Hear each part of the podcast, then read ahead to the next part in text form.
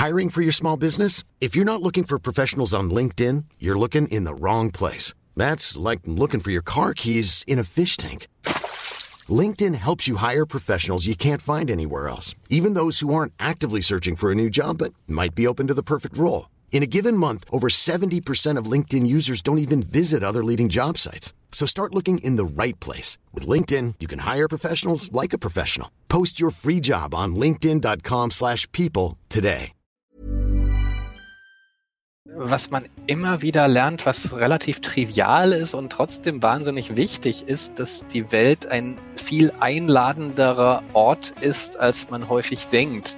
Es ist ein, ein Austausch von Zeit und Neugier, wo es nicht um kommerzielle Interessen geht. Interessanter ist es auch für mich persönlich, einfach von den Geschichten, die ich finde, das in einer Diktatur zu machen, zum Beispiel in einem Land, das politisch oder kulturell als sehr anders wahrgenommen wird als unser eigenes. Es ist natürlich jetzt interessant, auch mal wieder da rein zu blättern mit einigem Abstand, weil man einiges schon erkennen kann, was, äh, was heute Russland ausmacht, was einen so irritiert an Russland, so diese andere Wahrnehmung der Realität. Was ist das eigentlich für eine Quatschidee mit eurem Sozialsystem, dass ihr Leute dafür belohnt, dass sie faul sind? dass wir dann doch viel mehr gemeinsam haben, als wir denken, dass so die, die Träume und Wünsche der Menschen doch sehr ähnlich sind. Heute zu Gast der Couchsurfer und Buchautor Stefan Ort.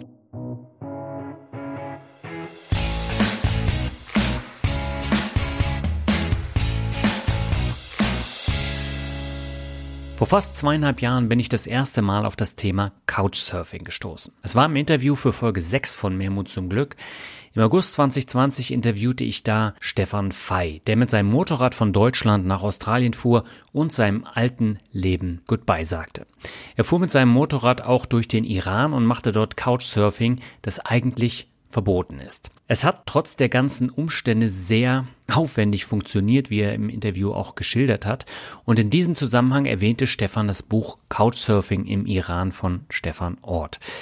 In den letzten zwei Jahren erwähnten mehrere meiner Gäste die vier Couchsurfing-Bücher und das letzte Mal kam das Thema Couchsurfing in Folge 30 mit Sarah Bauer. Für mich war es dann der Aufhänger, mich mal mit den Büchern eingehender zu beschäftigen. Und so habe ich im Spätsommer alle vier Bücher gelesen bzw. gehört und einen Interviewtermin mit Stefan Ort für Ende November ausgemacht. Denn die Länder, durch die Stefan als Couchsurfer gereist ist, sind gerade alle sehr aktuell und nahezu täglich in den Medien. 2014 reiste er durch den Iran, der seit Monaten durch die Massenproteste und die fürchterlichen Hinrichtungen in den Medien steht. 2016 ging es für Stefan durch Russland, das seit fast einem Jahr durch den grausamen Ukraine-Krieg täglich in den Medien ist. 2018 reiste er durch China und machte dort nochmal ganz neue Erfahrungen als bei den vorherigen Trips. Durch die Massenproteste gegen die Corona-Maßnahmen und die gewaltige Corona-Welle, die derzeit durch China rollt, nach der Lockerung taucht auch China gerade ebenfalls täglich in den Nachrichten auf. Und Ende 2019 ging es für ihn nach Saudi-Arabien, was nochmal komplett anders als China, Russland oder der Iran waren. Und durch die WM-Proteste gegen Katar war auch Saudi-Arabien immer wieder in den Medien. Und gerade so das Thema Sports-Washing spielt da ja auch eine große Rolle. Nicht umsonst haben sie jetzt Cristiano Ronaldo nach Saudi-Arabien geholt als Zugpferd, um positiv für Saudi-Arabien werben zu können. Jedenfalls waren die Bücher sehr, sehr interessant und da gab es Einblicke, die man als normaler Urlauber überhaupt nicht hat.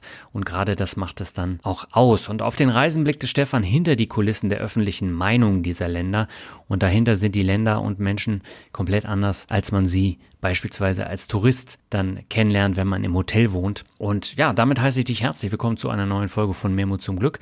Mein Name ist Daniel Kort und in 60 Minuten spreche ich mit Stefan über die etwas anderen Trips in die Länder, seinen eigenen Weg vom Spiegeljournalisten zum Bestsellerautor und über seine letzte Reise durch England, wo er wochenlang mit dem Zelt durch Vorgärten reiste und nicht in Gebäude reingehen durfte. Viele spannende Themen und natürlich spielt auch das Thema Glück eine Rolle und natürlich auch Mut, weil Mut gehört auf jeden Fall zu solchen Reisen dazu. Aber ich würde sagen, genug der Vorrede, gehen wir ab zum Interview mit Stefan. Auf geht's. Meine Leitung geht heute nach Hamburg zu Stefan Ort. Er ist Bestsellerautor, Journalist und leidenschaftlicher Couchsurfer.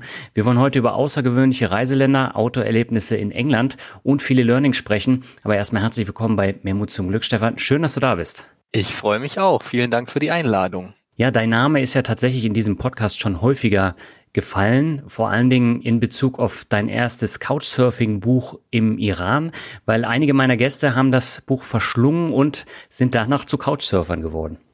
Das freut mich natürlich wahnsinnig, äh, sowas zu hören. Und ich kriege gerade zu dem Buch auch immer wieder E-Mails, zum Beispiel, dass Leute wegen dieses Buches in den Iran gereist sind und dann selber ähnlich tolle Erfahrungen dort hatten, also ähnlich äh, eine so besondere Reise erlebt haben. Und solche Dankespost ist mir natürlich total lieb. Da freue ich mich extrem drüber. dass das hat dann so eine Sinnhaftigkeit, so ein Buch geschrieben zu haben.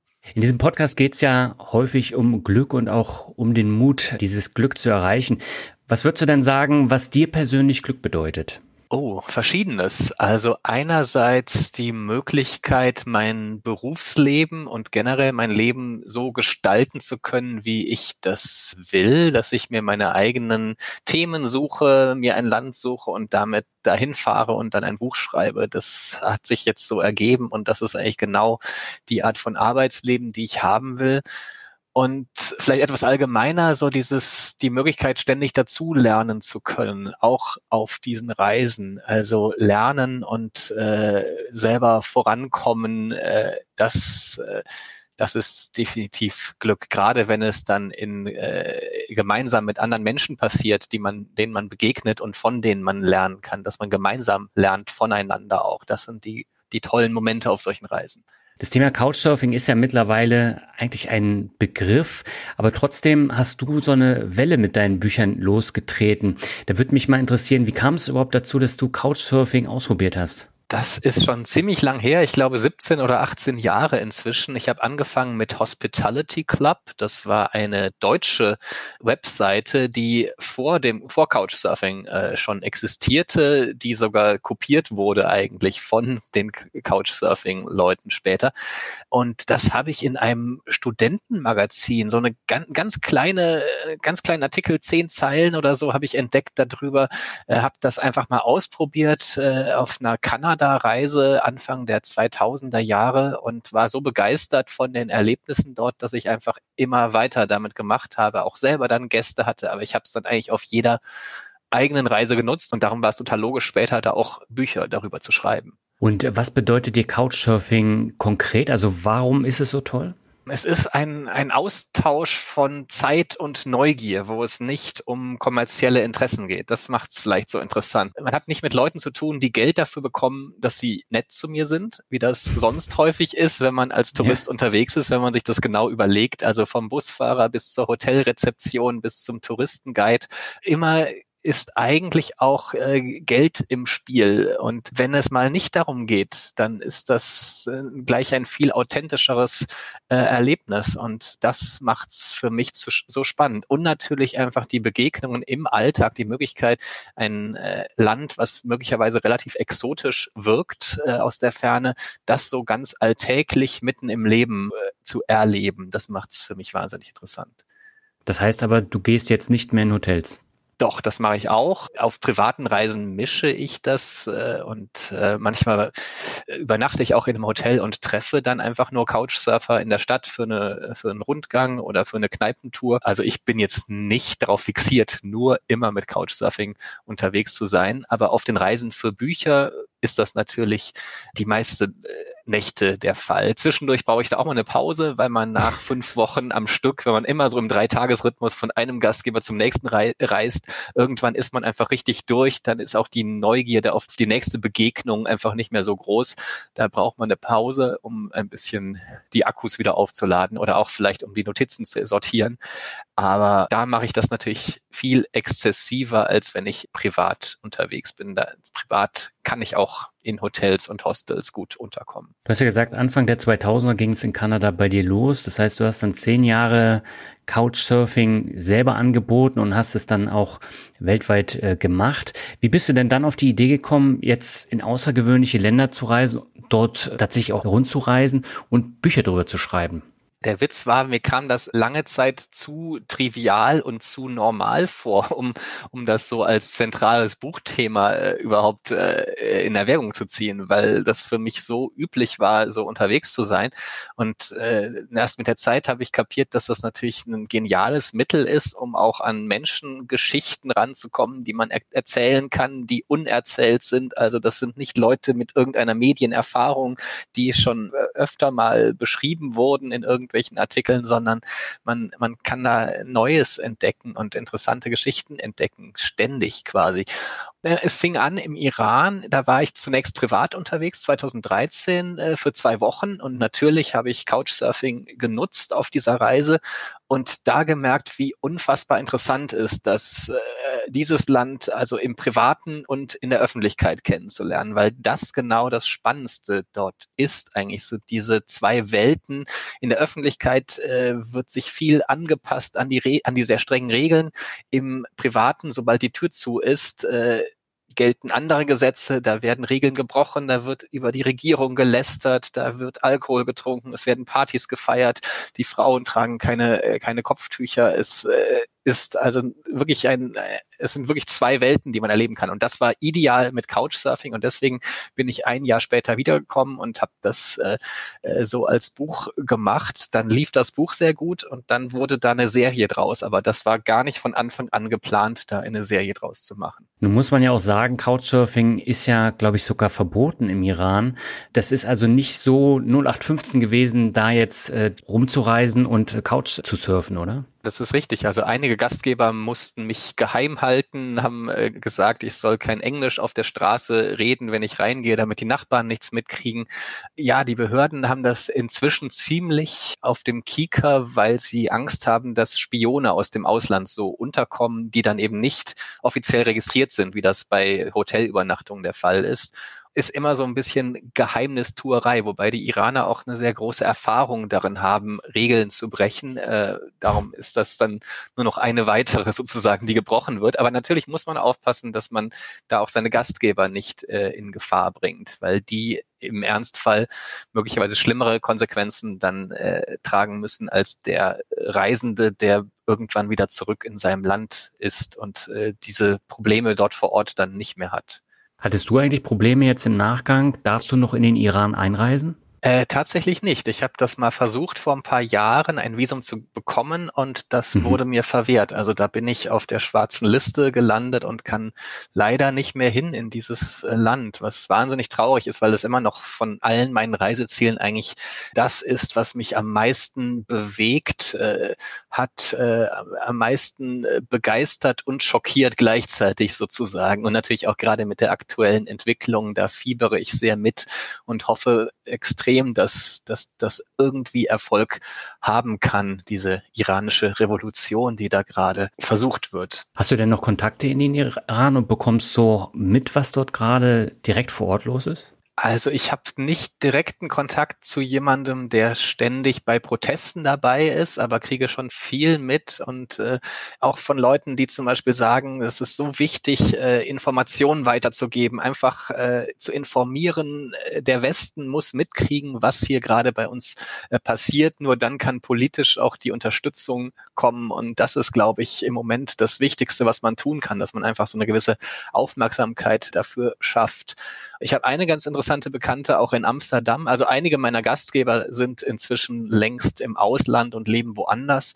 Eine Bekannte aus Amsterdam meinte zu mir, sie schämt sich, dass sie nicht in, im eigenen Land ist, während das jetzt passiert. Also dass sie in diesem historischen Moment nicht dabei sein kann. Das fand ich schon sehr beachtlich, weil sie natürlich genau weiß, dass es da um Leben und Tod geht, dass man da wirklich sein Leben riskiert, wenn man auf die Straße geht. Ja, also ich muss sagen, ich habe das Buch jetzt vor kurzem gelesen. Ich hatte mit deinem China-Buch angefangen und man erfährt tatsächlich doch einiges mehr über den Iran. Normalerweise bekommt man ja immer nur aus den Medien so diese gängigen Berichte mit, aber du tauchst ja richtig dann ein und schilderst wirklich auch die die Begegnung und äh, die Ängste und Zwiespälte, wo die Iraner drin äh, stecken. Und äh, das hat mich schon bewegt beim Lesen. Das freut mich zu hören. Und es ist ein Land, was einen nicht kalt lassen kann eigentlich, wenn man da auf diese Art unterwegs ist, wenn man viel mit den Menschen zu tun hat. Also diese unfassbare Ungerechtigkeit mit einer derartig kriminellen Regierung, die dort an der Macht ist, die auch diese Macht nicht abgibt, die mit äh, größter Brutalität dort herrscht und gleichzeitig ein so sympathisches Volk, äh, eine solche Gastfreundlichkeit, eine solche Herzlichkeit. Man spürt auch so eine starke Verbindung irgendwie zu den Leuten. Äh, also das Interesse ist riesengroß an Europa. Man hat tolle, tolle Gespräche über Goethe und Haffes und es sind also, also es ist ein wirklich ganz spezielles Reiseerlebnis und äh, wenn man mal da war, glaube ich, äh, lässt einen dieses Land nicht mehr los und dann fiebert man ganz anders mit bei dem, was jetzt dort passiert, als wenn man es nur aus der Entfernung und nur aus den äh, Fernsehnachrichten kennt. Warst du denn vom Erfolg des Buches überrascht? Weil Iran ist jetzt auch kein Land, was sich äh, so von 0 auf 100 so als Bestseller verpacken lässt, oder? Ich habe auf jeden Fall nicht mit dieser Art von Erfolg äh, gerechnet. Das war ja über ein Jahr auf der Bestsellerliste und lief einfach wirklich gut. Ich glaube, es hat, äh, hatte ein sehr gutes Timing auch erwischt, weil es 2015 rauskam, als gerade viele äh, Backpacker drüber nach dachten, mal in den Iran zu reisen. Es war gerade nicht mehr Ahmadinejad an der Macht, sondern mit, mit Rouhani ein etwas äh, moderaterer äh, Geistlicher, dachte man äh, zumindest. Und viele hatten das Gefühl, jetzt kann man hinreisen. Es sprach sich gerade herum, dass es gar nicht so gefährlich ist, wie man denkt, dass man dort die tollsten Sachen erlebt. Also, dass einerseits die Sehenswürdigkeiten fantastisch sind, aber auch die Menschen. Und also, das war so ein gewisser Hype gerade um 2015. Und äh, dann gab es im Prinzip nur äh, dieses äh, von einem großen Verlag eigentlich nur mein Buch auf dem Markt und von daher äh, hat da sicher das Timing auch eine große Rolle gespielt. Und aber natürlich sind auch die die Geschichten recht stark. Also es geht um Geheimnisse, um äh, geheime äh, verbotene Dinge, die da passieren, um Rebellion gegen ein kriminelles Regime. Also dies ist, die Themen sind natürlich auch irgendwie stärker, die man findet, als wenn man auf diese Art jetzt durch Südfrankreich reist. Du hast ja damals äh, tatsächlich auch als Journalist äh, noch gearbeitet, für Spiegel Online geschrieben. Wann reifte denn in dir so die Idee, dich als Autor selbstständig zu machen? Nach diesem Jahr Bestseller oder kam das schon vorher? Also ich hatte vorher schon immer mal wieder überlegt, äh, es als Selbstständiger zu versuchen, war aber immer zu feige dafür, weil natürlich der Job schön sicher war, gutes Einkommen, Altersversorgung, Versicherung, die ganzen Themen, das waren schon starke Argumente und es ist nicht so leicht, dann äh, diesen Schritt in die Unsicherheit äh, zu wagen, wo dann nicht klar ist, äh, ob das immer gut geht und äh, ob jeden Monat da auch Geld reinkommt. Als dieses Iran-Buch dann so gut lief, äh, äh, da war dann äh, die Entscheidung relativ schnell klar, so jetzt ist der Moment, jetzt kann ich weiter auch Bücher machen, jetzt kann ich mich etablieren als Buchautor. Äh, das war so ein Jetzt oder nie Moment. Und tatsächlich habe ich es danach nie bereut. Vorher habe ich mir wahnsinnig lang Gedanken gemacht, aber ab dem Moment, als ich wirklich das dann äh, entschieden habe und äh, einen Tag nach dem letzten Arbeitstag war ich schon im Flieger nach Russland für das zweite Couchsurfing-Buch. Also da war auch keine Zeit, um lange drüber nachzudenken. Ich habe es wirklich nicht äh, bereut seitdem. Ja, aber da muss dann natürlich auch ein starkes zweites Buch beziehungsweise auch ein interessantes Land dann kommen. Also mit Couchsurfing in Spanien und in Frankreich oder USA, da hättest du wahrscheinlich keinen Blumentopf gewonnen in der Selbstständigkeit, oder?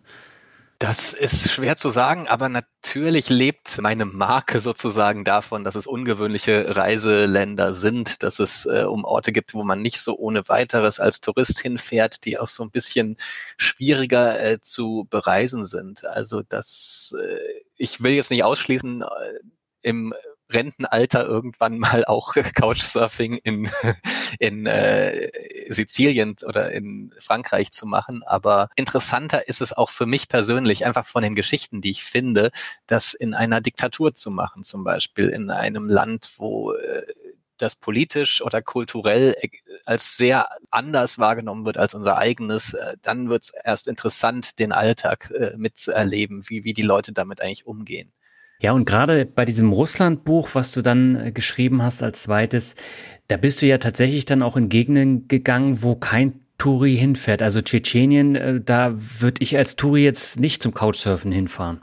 Das ist auch eine, eine schwere Entscheidung tatsächlich. Es hat, ist mir auch schwer gefallen, dorthin zu reisen, weil ich nicht wirklich wusste, was mich erwartet, weil ich so die Sicherheitslage dort schlecht abschätzen konnte. Das ist ja diese Region, wo Ramsan Kadyrov an der Macht ist, dieser sehr brutale äh, Provinzstatthalter äh, sozusagen von Putin. Putins Bluthund wird er oft genannt in der Bildzeitung, was auch irgendwie hinkommt. Also ein ziemlicher Hardliner, der auch mit Journalisten sehr gnadenlos umgeht. Es gab da äh, Anschläge auf Journalisten, die unterwegs waren. Also das ist ein schwieriges Pflaster und ich war schon erleichtert, als ich dann wieder draußen draußen war, aber ich hatte zum Glück auch äh, ganz, ganz tolle Leute dort kennengelernt, mit denen ich mich sicher gefühlt habe. Das ist halt das Schöne immer auch beim Couchsurfen, dass die Einheimischen ja wissen, wie man an ihrem Ort einigermaßen sicher unterwegs ist. Und wenn ich im Hotel lande und einfach auf mich gestellt bin, dann bin ich da sehr ahnungslos und mache vielleicht äh, mehr Fehler, als ich, wenn ich gleich jemand vor Ort habe, der große Erfahrung hat mit den äh, alltäglichen Situationen dort. Lief das Buch dann genauso gut wie die Iran-Reise? Es lief schon äh, ziemlich gut wieder, war auch lange auf der Bestsellerliste, aber hat jetzt nicht ganz die Verkaufszahl erreicht von dem Iran-Buch. Es ist natürlich jetzt interessant, auch mal wieder da rein zu blättern mit einigem Abstand, weil man einiges schon erkennen kann, was, äh, was heute Russland ausmacht, was einen so irritiert an Russland, so diese andere Wahrnehmung der Realität, wie anders sie das Weltgeschehen wahrnehmen, wie, wie auch die Propaganda dort in den Köpfen funktioniert hat äh, so, so stark, dass sie jetzt wirklich ernsthaft glauben, das ist ein äh, rechtmäßiger Krieg, den Russland dort führt. Und also Ansätze dafür konnte man auf jeden Fall auch 2016 schon erkennen, als ich dort war. Und glücklicherweise würde ich jetzt aus heutiger Sicht nichts umschreiben wollen, abgesehen vielleicht von dem Untertitel außen drauf. Da steht ja, wie ich fast zum Putin-Versteher wurde, das würde ich, also diese Art von augenzwinkerndem Humor beim Titel, das finde ich jetzt nicht mehr angebracht. Das ist jetzt zu ernst äh, geworden, was Russland äh, weltpolitisch da anstellt. Hast du denn da noch Kontakte und äh, sprichst mit denen über die Situation? Ja, absolut. Also auch äh, einige Kontakte jetzt wiederbelebt. Gerade im, im Februar war es mir, hatte ich großen Gesprächsbedarf quasi. Ich wollte einfach mal hören, was denken die Leute jetzt dort, wie, wie nehmen Sie das wahr? Und äh, da habe ich auch in verschiedene Richtungen Sachen mitgekriegt. Also ein Bekannter von mir ist sehr stark im Widerstand aktiv, war am Anfang bei den Demonstrationen dabei, hatte die ganze Zeit Angst, dass er bald verhaftet wird dafür. Und er hat das als das größte Drama seines Lebens, hat er das äh, bezeichnet, diesen Moment des Kriegsanfangs. Nun gut, der Krieg hat eigentlich ja schon acht Jahre vorher angefangen, aber der Moment dieses Angriffs Ende Februar 2022. Das, das meinte er, das ist so ein, eine Zäsur, das wird auch sein eigenes Leben noch auf Jahre äh, erschweren und äh, das äh, hat er als ganz große persönliche Katastrophe auch angesehen. Eine andere Bekannte von mir, die im Buch auch äh, ausführlich vorkommt, die ist schockierenderweise total auf der Propagandalinie und die Gespräche machen echt keinen großen Spaß. Also da ist kein Abweichen davon. Sie glaubt, es ist was quasi religiöses. Sie sagt zum Beispiel, dass Russen wegen der großen, tollen russischen Seele überhaupt nicht in der Lage sind, irgendwelche Gräueltaten zu verüben. Das ist einfach schon von vornherein undenkbar, weil der Russe so nicht ist. Also wenn sowas wie Butcher dann passiert, dann muss das eine Fälschung sein. Und also dieser quasi religiöse Glaube an das Gute der russischen Seele, das, das fand ich schon verblüffend. Und, äh, und sie meint halt, sie weiß, sie ist besser informiert als andere. Sie sagt immer, ich soll beide Seiten der Medaille mir mal angucken, auch die Stimmung, wie sie in Russland ist.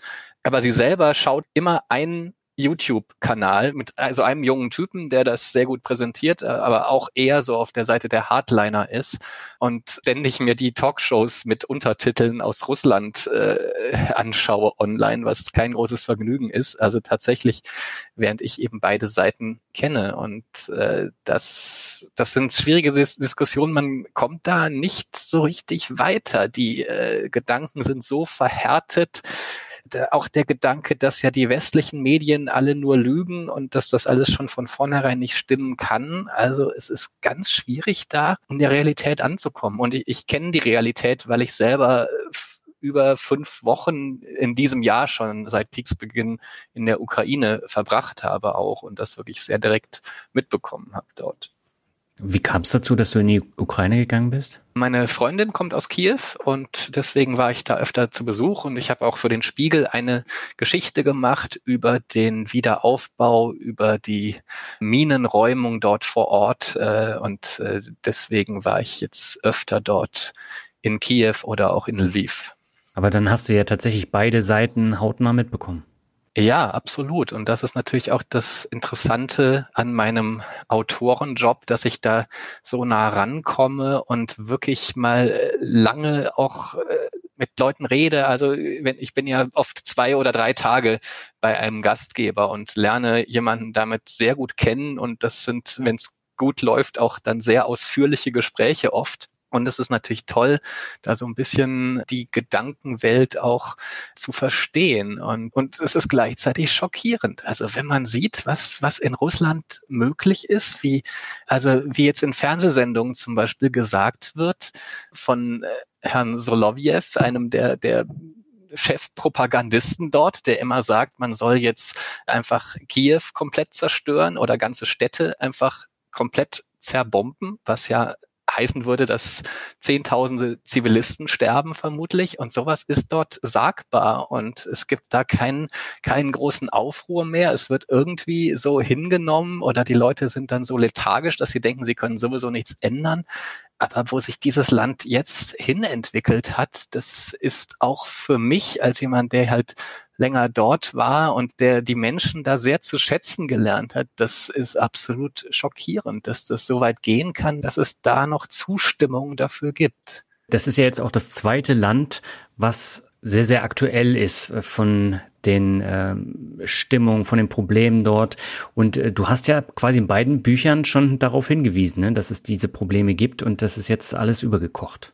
Ja, das bringt es wahrscheinlich auch so mit sich, wenn man sich Reiseziele aussucht, also Länder aussucht, die geopolitisch mitspielen wollen in weltweiten Konflikten, dann ist das wahrscheinlich relativ logisch, dass äh, die auch die nächsten Jahre noch für einige Aufmerksamkeit sorgen. Aber ich kenne ja auch viele, viele andere Russland-Experten und dass es wirklich zu diesem Einmarsch kommt Ende Februar, das hat kaum einer so erwartet, weil es auch nichts von der Logik her oder von der Vernunft her nicht äh, so richtig clever ist von Putins Seite und weil er sonst doch oft relativ logisch gehandelt hat, aber da möglicherweise ja doch sein Blatt etwas überreizt hat. Dein nächstes Reiseziel war ja China und auch dort hast du komplett andere Erfahrungen sammeln können. Das war natürlich vor Corona. Inwiefern hat sich denn der China-Trip jetzt von den anderen beiden unterschieden? Es waren tatsächlich alle, alle Reisen sehr verschieden. Also, obwohl ich quasi mit dem gleichen Muster da rangehe, einfach im Dreitagesrhythmus von einem Gastgeber zum nächsten. Es, es sind ja drei Länder mit völlig verschiedenen Gesellschaften. Der Alltag fühlt sich sehr unterschiedlich an, auch die Mentalität der Menschen. China, da war natürlich mein Thema, was ich besonders interessant fand, so die Überwachung, äh, die, die, die extrem schnelle Digitalisierung. Wie geht dieses Land mit diesem extremen technologischen Fortschritt um, der wahnsinnig schnell so in den Alltag äh, mit reingenommen wurde. Also meine Reise war äh, 2019 und schon da haben halt alle mit, mit Handys bezahlt, zum Beispiel mit QR-Codes. Äh, viele haben betont, dass sie sich inzwischen Europa wirklich überlegen fühlen, äh, weil, weil Europa doch so ein bisschen rückständig ist, was die technische Entwicklung angeht, dass wir nicht überall Überwachungskameras haben und dann jeder Taschendieb dadurch direkt gefasst wird. Das ist doch so ein bisschen äh, altertümlich aus chinesischer Sicht. Und das, das war schon interessant zu sehen, wie sich das Land entwickelt. Und natürlich auch aus der Perspektive kann ich sehen, sehe ich diese ganzen Corona-Maßnahmen dort nochmal etwas anders oder also wenn man mal in diesen Großstädten dort war und dieses Getümmel kennt und dann sieht man diese Bilder von ausgestorbenen Riesenstädten dort, das ist dann schon sehr speziell. Aber China war ja generell auch nochmal eine komplett andere Erfahrung, auch von den Leuten her ich fand es echt interessant, wie du das auch geschildert hast. Du bist ja auch da wieder in Gebiete gegangen, wo man normalerweise als Tourist nicht hingeht. Also gerade auch in das Gebiet, wo die Uiguren äh, leben. Und äh, auch da hast du die Leute dann gefragt. Gab es da eigentlich im Nachgang noch irgendwelche Probleme? Ich habe da keine Schwierigkeiten mitbekommen, aber das war tatsächlich ein totaler Glücksfall. In der Xinjiang-Provinz habe ich nicht erwartet, dass ich mit irgendjemand reden kann, weil die Leute sich wirklich selber in Gefahr bringen, sobald sie mit Ausländern reden. Und es ist sehr schwer, das im Geheimen zu tun, ohne dass es irgendjemand mitbekommt, weil da doch sehr stark überwacht wird. Und deswegen war ich total überrascht, dass es geklappt hat. Ich habe jemand gefunden, einen, einen Uiguren, der sehr gern reden wollte und mir ganz viel erzählt erzählt hat von diesem System, wie da ausgewählt wird, wer ins Umerziehungslager kommt und wer nicht, dass wirklich die kleinsten Dinge schon reichen, äh, wenn man irgendwie als muslimisch gläubig auffällt, wenn man die falsche App im Handy hat, wenn man Kontakte in ein muslimisches Land hat. Solche Kleinigkeiten reich, reichen schon, um ins Umerziehungslager geschickt zu werden, wo man dann monatelang festgehalten wird und auf einen guten Chinesen getrimmt werden soll. Und also viel darüber kam erst in den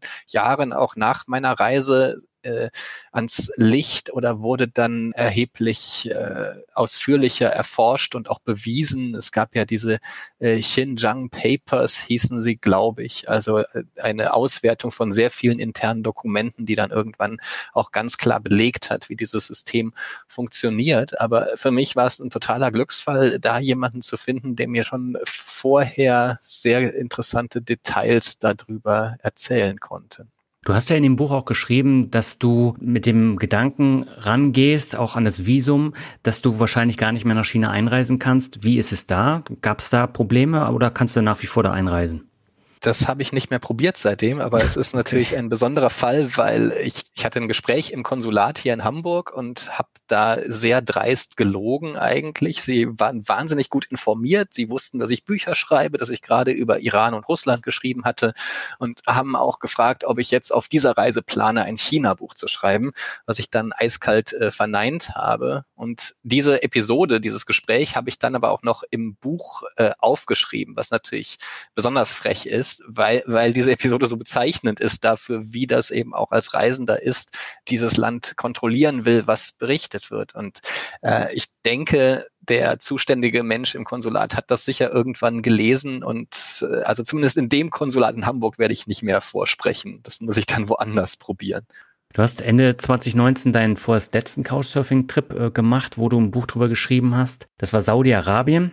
Das ist natürlich auch jetzt äh, gerade ein Land, jetzt, gerade auch im Hinblick auf die WM. Der Nahe Osten ist ja jetzt in der Diskussion. Wie bist du auf die Idee gekommen, nach Saudi-Arabien zu gehen? Ähm, das hatte ich schon länger auf meiner Liste als ein Land, was äh, sehr schwer zugänglich war äh, über Jahrzehnte hinweg. Man konnte ja eigentlich nur als äh, Mekka-Pilger, als Gastarbeiter oder als persönlicher Gast des Königshauses einreisen. Aber normale Touristenvisa waren nicht, nicht möglich. Und als das, als die Nachricht kam im Herbst 2019, dass das jetzt auf einmal geht, dass es für Individualreisende jetzt ein Visum gibt. Da war ich wirklich einer der ersten, der sofort das beantragt hat. In, in dem Moment stand meine Entscheidung, äh, das ist das nächste Buchthema. Da wollte ich dann auch einer, einer der ersten sein, sozusagen. Und wie war die Reise für dich? Absolut äh, interessant. Das ist ein Land, was äh, also so, so zwischen Mittelalter und Neuzeit äh, irgendwie äh, einen Alltag äh, entwickelt. Also es, äh,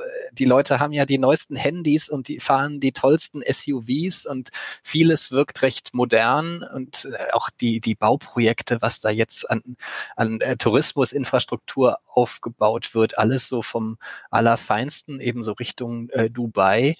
Gleich Gleichzeitig ist die Gesellschaft eben teilweise noch sehr äh, wie in einem anderen Jahrhundert, wie im Mittelalter in mancher Hinsicht, mit dieser extremen Geschlechtertrennung, die extrem heftige Rolle der Religion. Äh, ein, äh, und dann hat man ein Königshaus, was wirklich auch noch wie ein Königshaus regiert, äh, das man aus dem europäischen Mittelalter kennt. Also mit sehr harter Hand.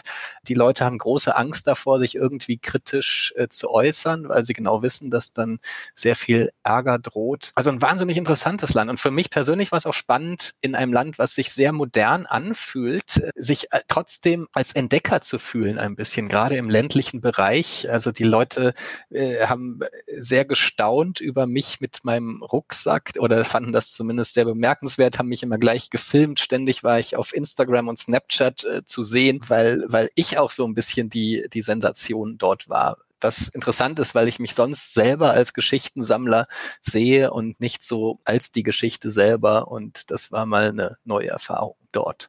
Du musstest den äh, Trip ja dann wegen der Corona-Pandemie vorzeitig abbrechen. Hat sich denn durch Corona jetzt auch das Couchsurfing an sich geändert? Äh, absolut, natürlich. Also es war äh, für eine gewisse Zeit natürlich absolut nicht äh, zeitgemäß, dass man von einem Gastgeber zum nächsten reist im Dreitagesrhythmus. Und also das ist ja die absolute Virus-Spreader-Situation sozusagen. Und natürlich äh, sind Leute äh, zögerlicher, da Fremde zu sich einzuladen, auch nach Hause, wenn, wenn die Pandemielage gerade besonders extrem ist und wenn man eben wirklich Angst haben muss da vor einer Ansteckung, auch gerade bevor es die Impfung gab zum Beispiel. Dann hat äh, die Seite Couchsurfing selber auch noch einen, wie ich finde, großen Fehler gemacht, dass sie dann, äh, weil sie wohl große Verluste hatten, haben sie plötzlich eine Gebühr eingeführt, die man zahlen musste, um Mitglied zu bleiben wenn man die nicht zahlte, konnte man sich nicht mehr einloggen, kam also nicht an sein Profil ran, das man möglicherweise über viele Jahre sich aufgebaut hat mit ganz vielen Referenzen. Also so ein Profil hat ja einen gewissen Wert. Das war schon sehr frech, also wie so eine Erpressung, dass man da diesen Betrag zahlen muss, um das weiter nutzen zu dürfen. Und es gibt ja auch Leute, die zum Beispiel nur Gastgeber sind. Das heißt, die wirklich sehr viel Zeit und auch Geld äh, investieren, um da einfach anderen was Gutes äh, zu tun. Und wenn die auch noch so diesen Jahresbetrag zahlen müssen, dann ist das natürlich etwas schwierig und das führte zu einigem Frust und auch dadurch sind viele Mitglieder jetzt nicht mehr aktiv äh, wegen diesem Moment während der Pandemie. Das heißt, jetzt ist die Seite deutlich kleiner. Es gibt weniger Mitglieder, die da wirklich tief dabei sind. Das hat sich bis jetzt noch nicht ganz wieder erholt sozusagen von Corona. Was waren denn so die einschneidendsten Erlebnisse auf deinen Trips durch die Länder? Oh Gott, da gibt es so viele, dass man, dass ich ja da auch vier Bücher äh, drüber äh, geschrieben habe. Es sind aber eigentlich immer wieder so diese Momente, wo ich so im Kleinen, im Privaten ganz viel lerne über ein Land. Also zum Beispiel war ich in Peking bei einer Künstlerin, die sehr regimekritisch ist und konnte ihre ganzen Kunstwerke dort sehen und es war eine wahnsinnig interessante Begegnung. Sie hatte eine Mutter, die aber extrem regietreu ist und äh, an einem Morgen saß sie mit der Mutter zusammen im Wohnzimmer und ich habe das quasi so beobachtet von einem Sofa aus äh, und sie haben sich äh, gestritten. Und es war wahnsinnig interessant, wie genau die Argumente zu hören waren, wie, wie so beide Seiten argumentieren, dass äh, die Mutter eben meinte, man muss die Regierung achten wie seine eigenen Eltern und die haben immer recht. Und äh, wer das nicht so denkt, der ist ein Verräter.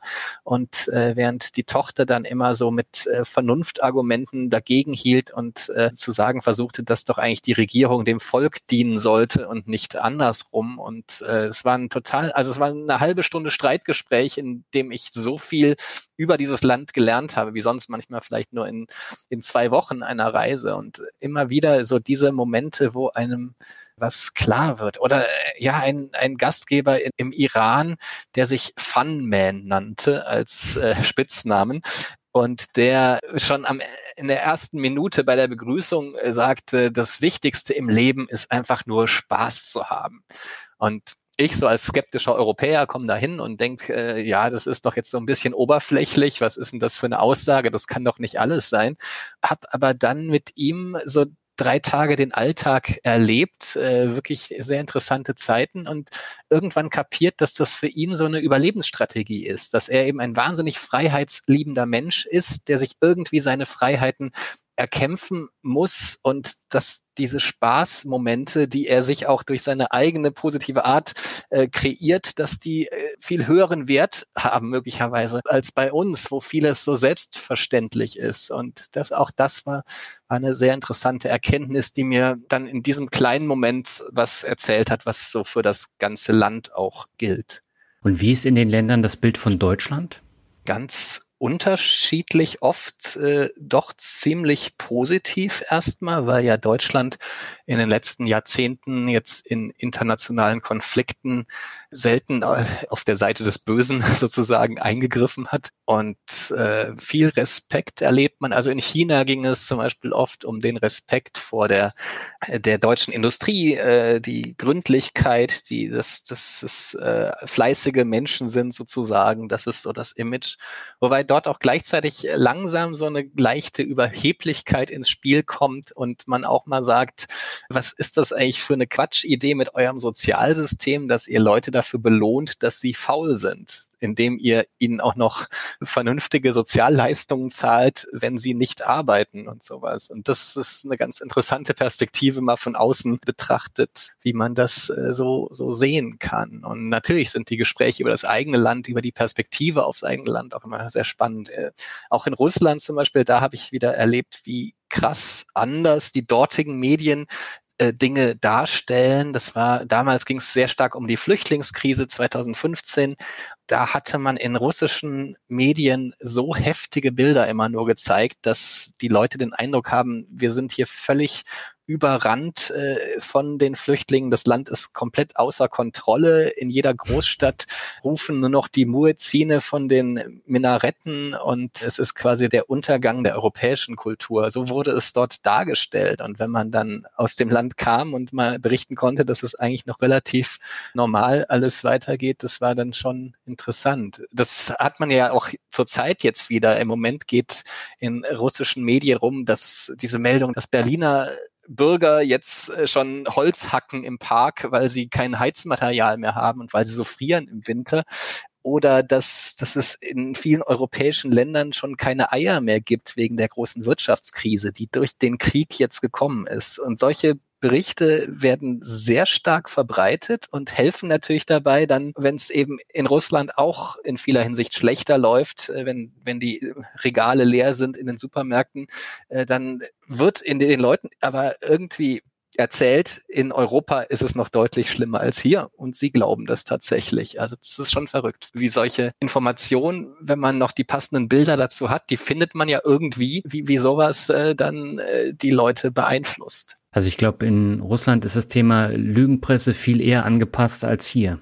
Das ist ja die wunderbarste Ironie überhaupt, dass nämlich deutsche Staatsbürger, die von Lügenpresse reden, häufig damit Medien kritisieren, die doch ziemlich seriös eigentlich arbeiten und sich Mühe geben, es richtig zu machen und dass diese Leute dann ausgerechnet viele ihre ihrer Informationen aus einer, aus der russischen Propaganda auch haben, die ja auch in äh, Deutschland sehr aktiv ist und dort auch auf, auf Deutsch publiziert. Also das heißt, die, die Leute sagen, Lügen, reden von Lügenpresse, aber nehmen Informationen, die eindeutig staatsgelenkt äh, sind von einem Staat, der Deutschland nicht wohlgesonnen ist. Es ist einfach kompletter Irrsinn eigentlich, äh, dass diese Art von Perspektive.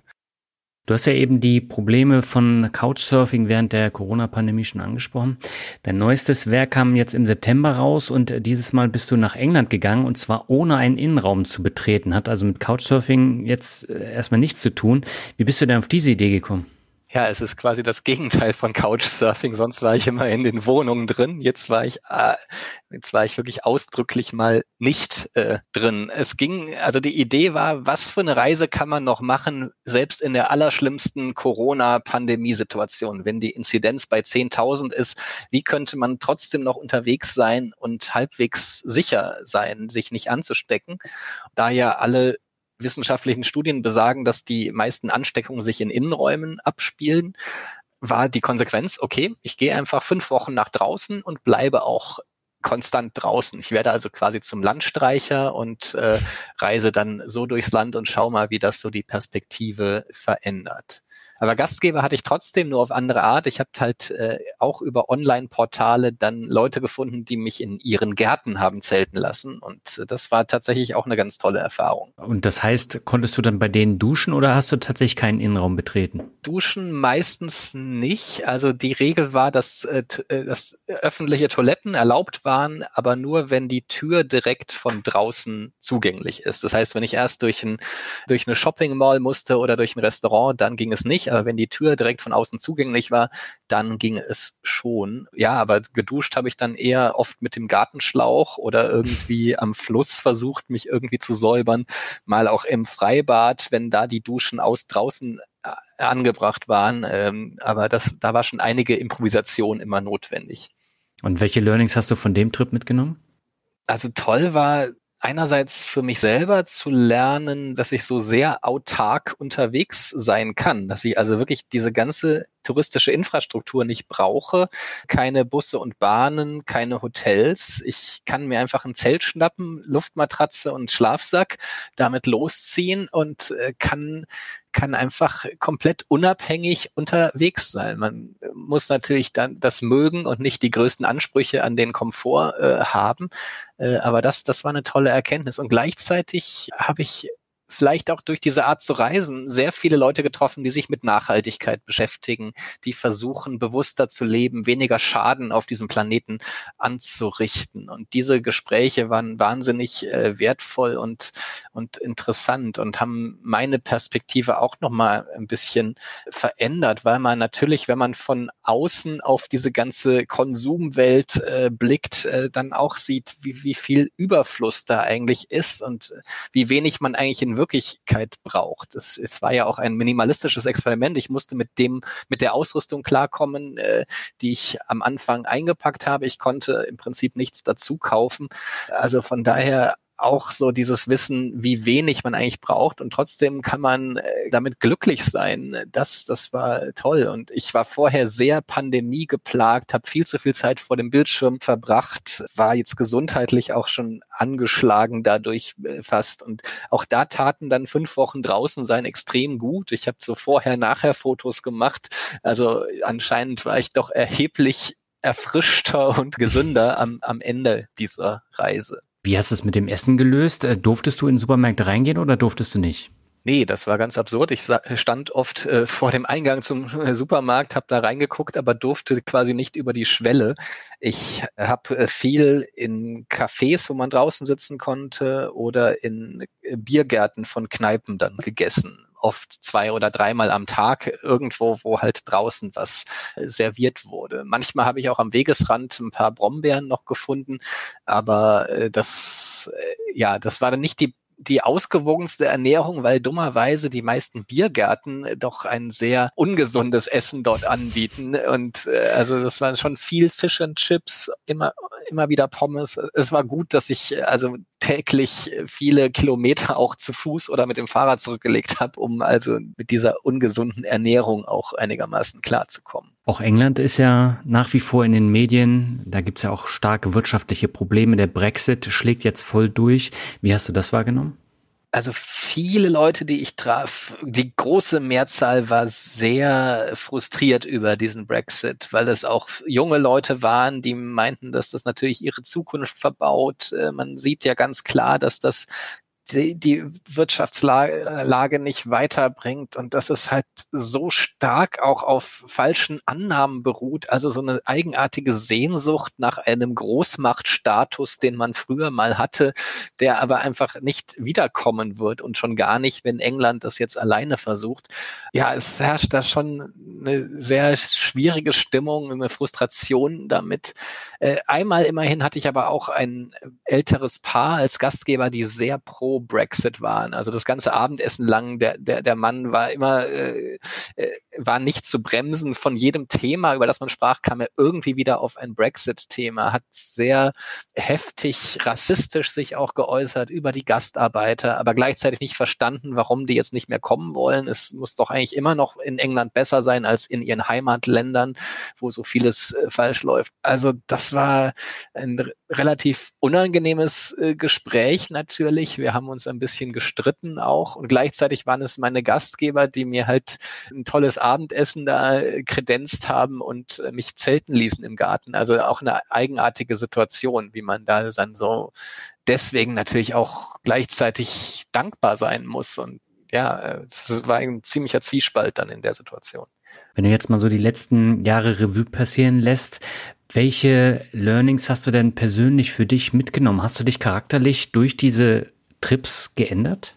Ganz bestimmt. Also ich denke, was man immer wieder lernt, was relativ trivial ist und trotzdem wahnsinnig wichtig ist, dass, dass die Welt ein viel einladenderer Ort ist, als man häufig denkt, dass so viele Ängste verbreitet werden, man natürlich ständig auch irgendwie vorsichtig sein muss, klar, und die Medien sind voll von Katastrophenmeldungen, zeigen aber selten den Alltag. Und deswegen ist häufig in unserem Bewusstsein viel mehr Gefahr vorhanden als in der Realität. Also natürlich sollte man Gefahren und Risiken nicht kleinreden oder so, aber gerade so im, auf der menschlichen Seite merkt man immer wieder, dass es wirklich äh, 95 Prozent der Menschen gut mit mir meinen, wenn ich irgendwo anders unterwegs bin und äh, dass wirklich die ganz große Mehrheit einem nichts Böses will. Und das ist, glaube ich, immer wieder eine, eine sehr gute Erfahrung. Das kann man nicht äh, oft genug mitkriegen und auch eine gewisse Ähnlichkeit in anderen Ländern. Also dass, dass gerade äh, an Orten, die aus unserer Sicht relativ exotisch erscheinen, dass wir dann doch viel mehr gemeinsam haben, als wir denken, dass so die, die Träume und Wünsche der Menschen doch sehr ähnlich sind. Es geht um das Glück der Familie, äh, fair behandelt werden, um irgendwie weiter Chancen haben im Leben weiterzukommen. Das ist doch sehr universal und weil eben sonst logischerweise auch häufig sehr stark immer die Unterschiede betont werden. Sonst ist es ja auch nicht interessant. Man will vielleicht keine Alltagsgeschichte aus der Mongolei lesen, die irgendwie so ähnlich ist zu dem, was wir hier erleben.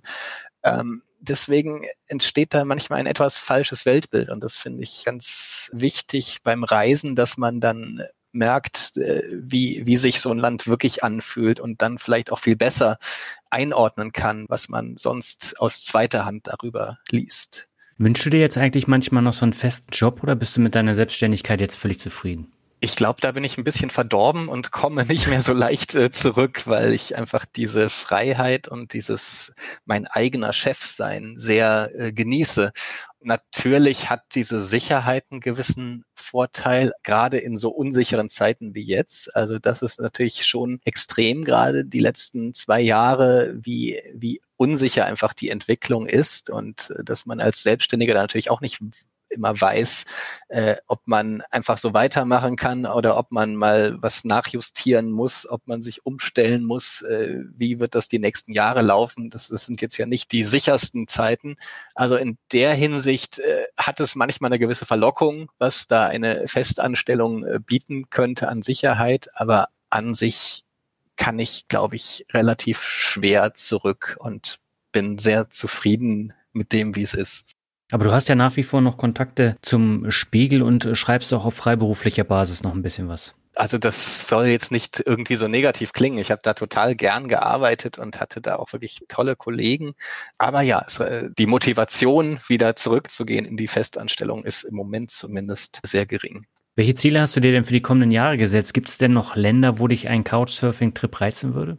Oh, da gibt's eine ganze Liste auf jeden Fall. Und die wird auch nicht unbedingt äh, kürzer, weil einfach die Weltlage sich nicht unbedingt äh, entspannt und es immer noch äh, Entwicklungen gibt, Veränderungen, Länder, die, die irgendwie sich äh, besonders interessant entwickeln. Also da gehen mir, glaube ich, die Ziele für die nächsten zehn Jahre erstmal noch nicht aus. Aber ich habe noch nicht entschieden, was das nächste wird. Ich suche gerade nach dem nächsten Thema. Wahrscheinlich wird es wieder ein Couchsurfing-Buch. Aber ja, ich habe es noch nicht festgelegt. Schauen wir mal, was da als nächstes kommt. Es wird mit Sicherheit wieder ein interessantes Experiment, so wie in diesem Jahr in England. Ich wünsche auf jeden Fall alles Gute dafür und äh, würde sagen, wir kommen jetzt zum Abschluss zum Word Shuffle. Ich nenne dir ein paar Begriffe. Du sagst, was dir dazu einfällt und beginnen möchte ich natürlich mit dem Begriff Reisen. Reisen, Lernen von anderen Kulturen, gegenseitiges Lernen, äh, Perspektiverweiterung, die Wahrnehmung verfeinern, für mich etwas ganz Essentielles. Der zweite Begriff ist Münster. Das ist mein Geburtsort, äh, wo ich allerdings nur die ersten neun Jahre verbracht habe. Von daher habe ich nicht so viele Erinnerungen, habe äh, also in Münster Amelsbüren äh, gelebt und da auch die Grundschule zunächst äh, besucht. Aber ja, da ich mit neun schon weggezogen bin, habe ich nicht mehr so eine starke Verbindung dazu. Aber ich freue mich wahnsinnig, dass ich jetzt im Dezember, Ende Dezember zum ersten Mal in Münster auch einen Vortrag habe zu einem Buch. Das hat sich vorher nie ergeben und das ist jetzt mal so ein Nachhausekommen ein bisschen. Aber äh, um nochmal auf die Bücher zurückzukommen, das heißt, du lebst tatsächlich von den Bucheinnahmen in erster Linie. Genau, von den Bucheinnahmen und von Vorträgen, was ich auch viel mache. Also äh, gerade vor Corona 2019 hatte ich einmal 70 Vorträge in einem Jahr. Also das wurde dann schon schon richtig viel und es macht mir auch riesigen Spaß, dann vor Leuten nochmal über diese Reisen zu erzählen und das so ein bisschen multimedial aufzuarbeiten mit Slideshows, mit Musik. Äh, also das das macht auch großen Spaß. Und dann gibt's dann noch ganz viele Bilder zu sehen aus den Büchern. Genau, und deutlich mehr Bilder als in den Büchern vorkommen. Also man kriegt, glaube ich, nochmal ein deutlich lebendigeres Bild von den Reisen, als wenn man äh, nur das Buch liest. Der nächste Begriff, den hast du eben schon angesprochen, ist Nachhaltigkeit. Ja, immer wichtiger, logischerweise. Und gerade im Reisebereich muss man sich sehr stark überlegen, was man macht, welchen Exzess man betreibt und wo man äh, sich zurücknehmen kann. Und äh, da äh, habe ich sicher dazugelernt. Also vor 15 Jahren wäre ich da nicht äh, so bewusst äh, gewesen wie jetzt. Und äh, ich glaube, jeder muss in seinem Berufsfeld oder in seinem Alltag drüber nachdenken, wie er da was reduzieren kann und verbessern kann. Das, es, es geht nicht mehr ohne diesen Begriff, der leider irgendwie so sperrig klingt. Es ist einfach kein schönes Wort, was schöne Bilder im Kopf erzeugt, aber eigentlich einer der wichtigsten Begriffe unserer Zeit. Der nächste Begriff ist Lieblingsland. Wie schon gesagt, äh, wäre da sicher Iran ganz weit vorne auf der Liste äh, wegen der Menschen dort, wegen der, der speziellen Situation, wegen der extrem emotionalen Reisen, die ich dort erlebt habe. Aber es gibt schon noch auch andere Ziele, die ich auch toll finde. Grönland zum Beispiel ist ein heimliches äh, Lieblingsland, auch äh, wegen der Natur der Weite dort, also Wandern in Ostgrönland zum Beispiel, ist absolut äh, paradiesisch, weil es teilweise doch sehr unberührt ist und sehr schroff. Und das äh, wäre jetzt vielleicht für die Outdoor-Welt dann mein, mein Lieblingsland, während der Iran dann mein Lieblingsland wegen der Menschen ist. Vorletzter Begriff ist Journalismus das ist immer noch meine Berufsbezeichnung, ist das, was ich äh, gelernt habe und das, äh, was so auch als Werkzeugkasten einfach immer dahinter steht, wenn ich ein neues äh, Buchprojekt anfange. Also ich versuche sehr nah an der Wahrheit zu sein. Ich erfinde logischerweise nichts. Es, es, sind, keine, Romane, es sind äh, wirklich lange Reportagen, die Bücher. Also der Journalismus steht da einfach absolut im Zentrum man merkt halt sofort beim Lesen, du hast es so bildhaft und so unterhaltsam geschrieben, dass man einfach auch gerne diese Bücher liest. Das ist natürlich sehr wichtig und wichtig ist da viele Details äh, zu haben. Ich mache also ständig Notizen unterwegs, äh, äh, schreibe mir Zitate auf, damit ich die nicht äh, vergesse. Also bin eigentlich immer so im Aufnahmemodus, um gerade die Details dann korrekt äh, hinzukriegen. Und klar, das ist das ganz wesentlich bei der Recherchearbeit. Und der letzte Begriff ist Mut werde ich oft gefragt, äh, für wie mutig ich mich halte eigentlich. Und ich kann es immer schwer sagen, dass ich selber wahnsinnig mutig bin, weil ich eigentlich in vielen Situationen mich sehr ängstlich fühle, auch eher Risiken manchmal minimiere, also schon mal vor einem Berggipfel umkehre, wenn ich nicht mehr kann. Es ist natürlich schon so, dass ich sehr viel gereist bin und immer weiter den Schwierigkeitsgrad erhöht habe und dass ich dadurch in manchen Situationen eine gewisse Routine habe. Ich habe auch mal eine Woche bei der Bundeswehr mich quasi zum Krisenreporter ausbilden lassen und da ein bisschen gelernt, wie man in Krisenregionen mit, mit verschiedenen Situationen umgeht. Also so eine gewisse Erfahrung habe ich natürlich mit, mit manchen Situationen, die die vermutlich nicht jeder hat und damit äh, komme ich möglicherweise da besser äh, zurecht. Aber unterwegs fühle ich mich oft nicht besonders mutig, weil ich doch sehr stark immer das Risiko äh, versuche einzuschätzen und äh, auch mal Dinge nicht tue, wenn mir das Risiko zu hoch erscheint. Aber wirklich passiert ist tatsächlich auf deinen Reisen nichts, oder? Ich wurde, ja, ich wurde noch nie verprügelt tatsächlich, toi toi toi. Und ja, im Iran war ich ja mal ein paar Stunden auf einer Polizeiwache und das war schon sehr kritisch, weil ich alle verbotenen Fotos auf meiner Kamera hatte. Auch sie haben das Gepäck durchsucht, sie haben die Fotos auf der Kamera angeguckt, aber dann zum Glück nicht so weit zurück, dass sie die, das kritische Material mit den Saufpartys und Militäranlagen und also da war alles dabei, dass, dass sie das zum Glück da nicht gefunden hatten. Äh, das, das war ein großer Glücksfall. Und also auch im Iran, das kommt im Buch gar nicht vor, hatte ich mal einen Autounfall mit einem Gastgeber, der relativ glimpflich verlief erst, aber dann mit einer Fahrerflucht des sehr betrunkenen Fahrers äh, fortgesetzt wurde und irgendwann hat ihn aber der andere Unfallteilnehmer, ein Taxifahrer, dann eingeholt. Also es war wie im, wie im Hollywood-Film, hat ihm den Weg abgeschnitten, äh, zum Stoppen gezwungen und dann haben die sich da geprügelt und ich habe mich verdrückt. Also das war auch eine sehr unangenehme äh, Situation, sage ich mal. Und äh, naja, viele sagen natürlich, eigentlich ist das Risiko eines Verkehrsunfalls viel höher auf auf Reisen in manche Länder als das Risiko zum Beispiel durch einen Terroranschlag äh, zu Schaden zu kommen. Ja gut, aber ich finde, das ist schon sehr mutig, dann in solche Länder zu gehen und dann auch bei Leuten zu nächtigen, die man nicht kennt. Wobei es gibt ja diese Bewertung auch bei der Couchsurfing-Plattform. Das heißt, das Risiko ist doch begrenzt, aber trotzdem, ich finde dich durchaus mutig. Das äh, freut mich zu hören. Und ja, natürlich, also das, der Punkt ist aber auch, dass wenn ich mir Profile anschaue auf der Couchsurfing-Seite und wenn ich für ein Buch unterwegs bin, dann suche ich gezielt nicht nur Leute, die mir total sympathisch sind, wo sich alles sicher anfühlt, sondern auch gerade Profile, wo vielleicht irgendeine etwas seltsam ist oder wo ich mir vorstellen könnte, dass wir uns nicht so gut verstehen, ich, dann wird es möglicherweise auch interessant, um nachher darüber äh, zu berichten. Aber also durch die lange Mitgliedschaft bei Couchsurfing habe ich schon ein sehr großes Grundvertrauen in Menschen entwickelt und traue da einfach auch viel meinem Bauchgefühl, wenn es da um neue Begegnungen geht. Ja, teilweise schläfst du ja mit denen auch in einem Zimmer, ne? Ja, das, das kommt vor, gerade wenn es recht beengte Behausungen sind. Das stimmt, ja. Ja, also da muss man dann schon mal gucken. Stefan, hab herzlichen Dank für die interessanten Einblicke in dein Leben als Couchsurfer und als Buchautor. Und ich finde, es ist ein sehr schönes Interview geworden und da danke ich dir sehr herzlich, dass du zu Gast warst. Sehr gerne. Ich danke dir für die Einladung. Soweit das Interview mit Stefan. Alle Links zu den Couchsurfing-Büchern und zu seinem neuesten Werk findest du natürlich wie immer im Blogartikel und in den Shownotes. Wir hören uns im Februar wieder. Dann geht es um Kaffee, Surfen, Buchhaltung und das Leben als digitaler Nomade, das durch die Corona-Pandemie komplett auf den Kopf gestellt wurde. Bis dahin wünsche ich dir jetzt alles Gute, sag herzlichen Dank fürs Hören und bis zum nächsten Mal. Ciao.